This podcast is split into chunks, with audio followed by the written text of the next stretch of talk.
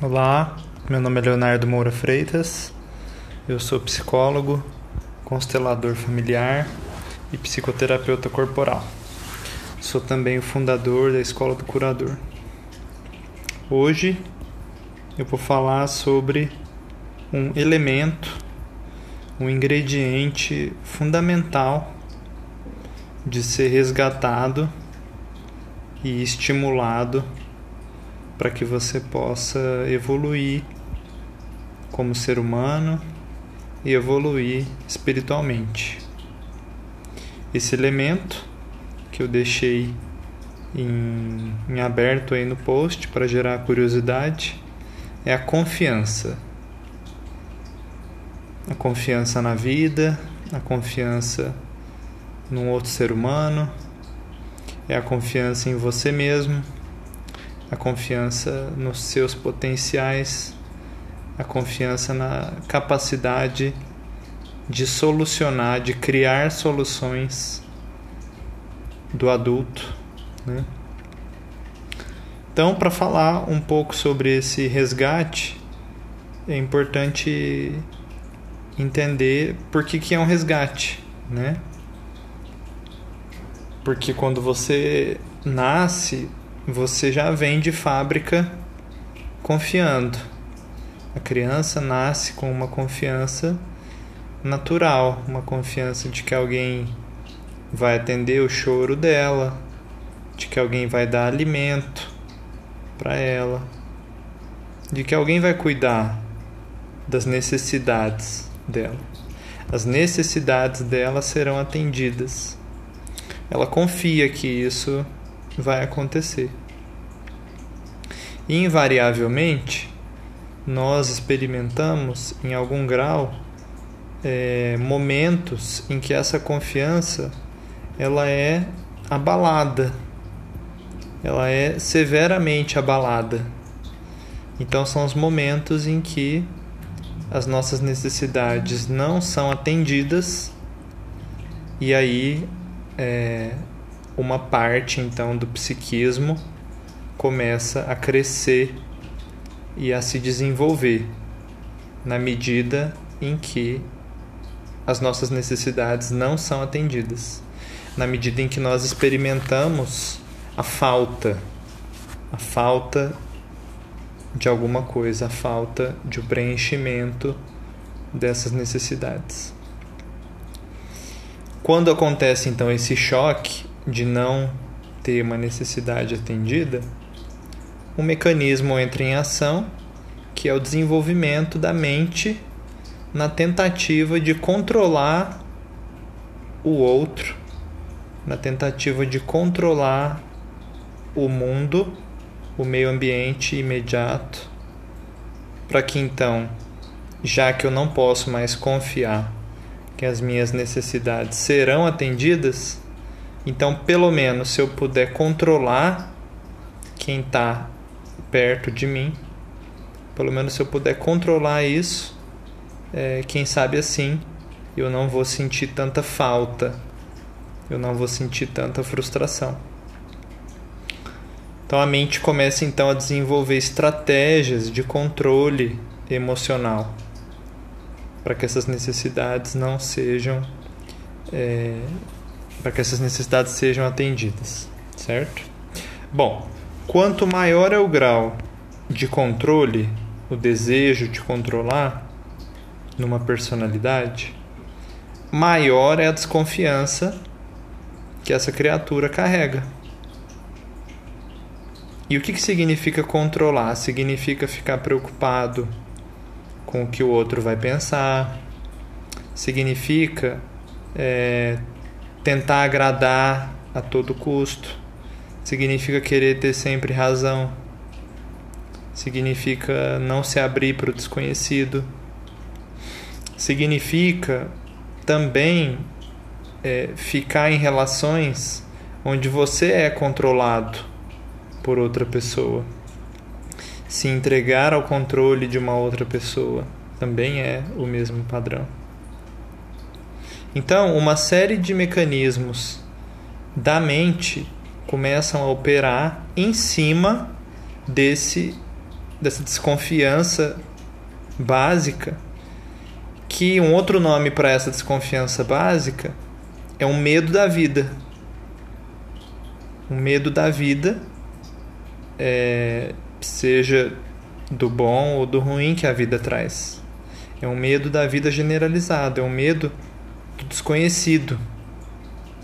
E aí, em cima desse medo do desconhecido, a pessoa pode inclusive ficar apegada ao conhecido ruim, ao conhecido que gera sofrimento, porque pelo menos é conhecido, pelo menos ela tem controle. Porque se ela se abrir para algo novo, ela não vai ter controle. Ela prefere ficar com o, o conhecido ruim do que se abrir para o desconhecido duvidoso, né? Esse é o dilema básico do neurótico. O neurótico somos todos nós que distorcemos em algum grau a realidade, temos medo da vida, mas não enlouquecemos, né? Nós só distorcemos a realidade. Quando a pessoa enlouquece, surta, aí é uma outra história, né? Não vou entrar em detalhes disso.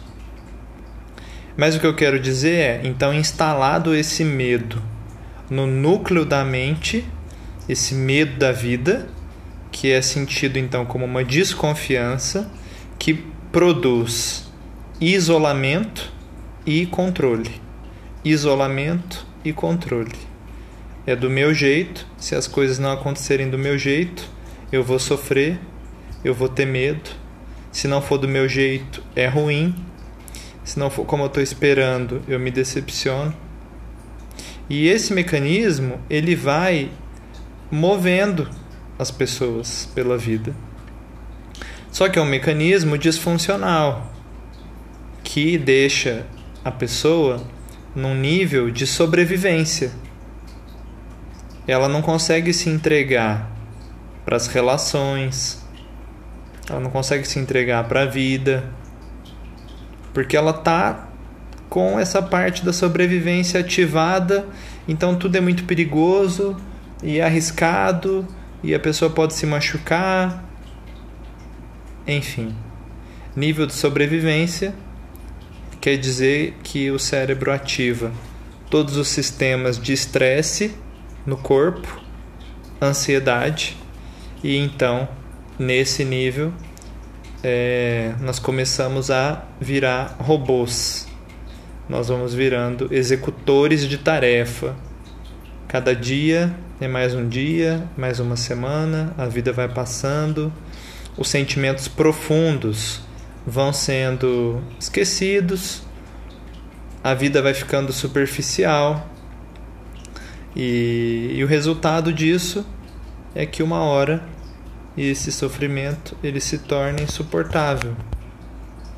Então nessa hora, quando a pessoa busca, né, por uma ajuda, o que, que vai acontecer? Ela vai precisar se abrir novamente para o outro, que significa se abrir para a vida, que significa se abrir para o desconhecido. Então, todo contexto terapêutico ou contexto de evolução espiritual, ele só floresce se for criado um clima básico de confiança, de resgate da confiança original, o resgate da confiança que a criança tinha na vida. E veja que eu não quero com isso dizer que é uma confiança ingênua, no sentido de que, ah, então é só eu esperar que alguém vai atender as minhas necessidades. Isso é um pensamento muito unilateral. A confiança, ela é um fenômeno do mundo interno. Externamente, você faz o que tem que ser feito internamente você cultiva a confiança. Eu tranco meu carro e confio. Né? Não é, ah, já que eu confio, então eu deixo meu carro aberto. Percebe a diferença? Num adulto funcional que resgatou a confiança na vida, ele faz até onde está o alcance dele e o resto ele entrega. O neurótico, que está com as fixações infantis, ele fica preocupado. Preocupação significa querer controlar. Ele fica preocupado se vai acontecer. Ai meu Deus, se não acontecer. Eu tô com muito medo. E quanto maior o medo, maior a expectativa. E eu vou sofrer muito. E os desdobramentos do sofrimento neurótico, né? Bom, dentro de um caminho, então, é, de desenvolvimento espiritual, você, na medida em que experimenta confiança, nessa medida em que você experimenta confiança, você começa a se curar. É um processo automático. É impressionante como isso acontece. Os psicólogos já perceberam isso é, em grupos, né? Fatores terapêuticos universais de grupo.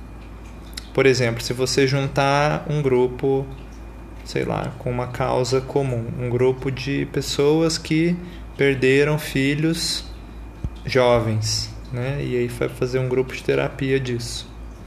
À medida em que o grupo experimenta confiança no terapeuta e no vínculo do próprio grupo, as pessoas começam a ter episódios de cura.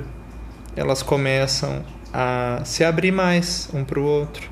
Elas começam a ousar ir além da zona de conforto. Elas começam a ser mais generosas ali dentro daquele micro universo que é o grupo. E então uma série de fenômenos começa a acontecer em que o terapeuta ele é apenas um condutor, porque a confiança ela vai é, puxando de certa forma tudo aquilo que impede a confiança. Você experimenta um pouquinho de confiança e vai entregando a sua desconfiança. Experimenta a confiança e vai entregando a sua desconfiança. Então esse é um processo infinito, onde você vai expandindo a capacidade de confiar.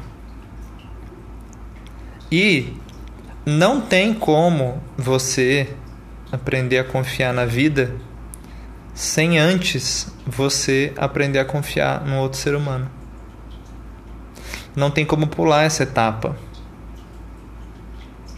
Isso é muito importante de, de colocar na mente, porque tem pessoas que acham que pode pular isso, que pode aprender a confiar na vida, sendo que durante toda a sua vida você nunca confiou em ninguém. Agora você tem que aprender a confiar na vida, porque você ouviu isso num grupo que você foi, numa palestra, enfim, no Instagram que você segue. Confie na vida, confie no fluxo, confie na abundância. Mas como é que você vai fazer isso se você é, nem tem um acesso ao registro dessa confiança? Como que você vai aprender agora? Bom, nas minhas observações, à medida em que você confia numa outra pessoa, expande essa confiança para um grupo, para um contexto de autoconhecimento, o seu coração vai se abrindo. Gradativamente ele vai se abrindo, todos os monstrinhos que guardam o coração fechado, eles vão se manifestar, né? eles vão se apresentar, eles vão se opor inclusive a abertura do coração. Ah, essa pessoa aí ah, não gosta de você de verdade, né? Fique esperto. Não, você pode falar isso, mas tal coisa você não pode falar na frente dessas pessoas. Tem uma série de ressalvas que essa voz da desconfiança fica falando na nossa mente. A ponto que nem já ouvi de alguns pacientes falar assim: "Ah, Léo, eu confio desconfiando, né?" Como se isso fosse é, sei lá, natural, saudável. Mas confiar desconfiando não é confiar. Bom, e essa confiança é, que depois se expande para uma confiança na vida, ela não é uma confiança de que as coisas vão acontecer do jeito que você quer. Não é isso a confiança. A confiança está em é, perceber, né, se comunicar com a vida, perceber que em cada acontecimento da vida ela quer te ensinar algo. Mas aí quando acontece o que você não quer, o que você não está esperando, você para de confiar de novo. Porque você acha que a vida está contra você. Então veja, a desconfiança é isso, é você sentir que o mundo está contra você. Que os outros estão contra você. Só que alguns aprendizados da vida, eles são, eles vêm com dor, eles vêm com acontecimentos que são desagradáveis para o ego. E aí é que começa então o ceticismo a aparecer, começam as dúvidas a aparecer.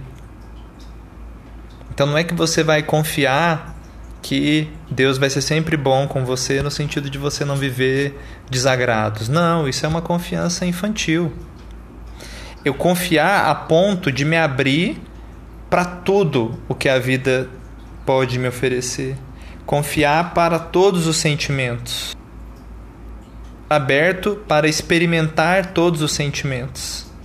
Isso é confiança de que nenhum deles tem o poder de te aniquilar.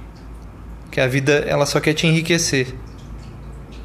Ela vai te enriquecendo e te ensinando a liberdade a cada acontecimento que, que você passa. A cada iniciação que você passa, a vida quer te enriquecer e te tornar livre. Mas nós perdemos essa visão. Às vezes você tem vislumbres disso, depois você perde e volta para a cegueira da desconfiança. É um perde e, e recupera, perde, recupera, perde, recupera. Mas, à medida que você vai cultivando isso, o clima interior vai se ancorando na confiança, a ponto de acontecer algo que o ego sente como ruim de imediato e você já poder, ao invés de reagir, ao invés de se revoltar, ou se vitimizar, você simplesmente aceitar e já esperar pelo aprendizado.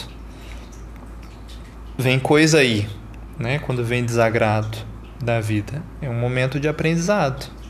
Alguns aprendizados são amargos. Essa confiança, então, quando ela começa a ser resgatada e cultivada, ela vai produzindo expansão na pessoa.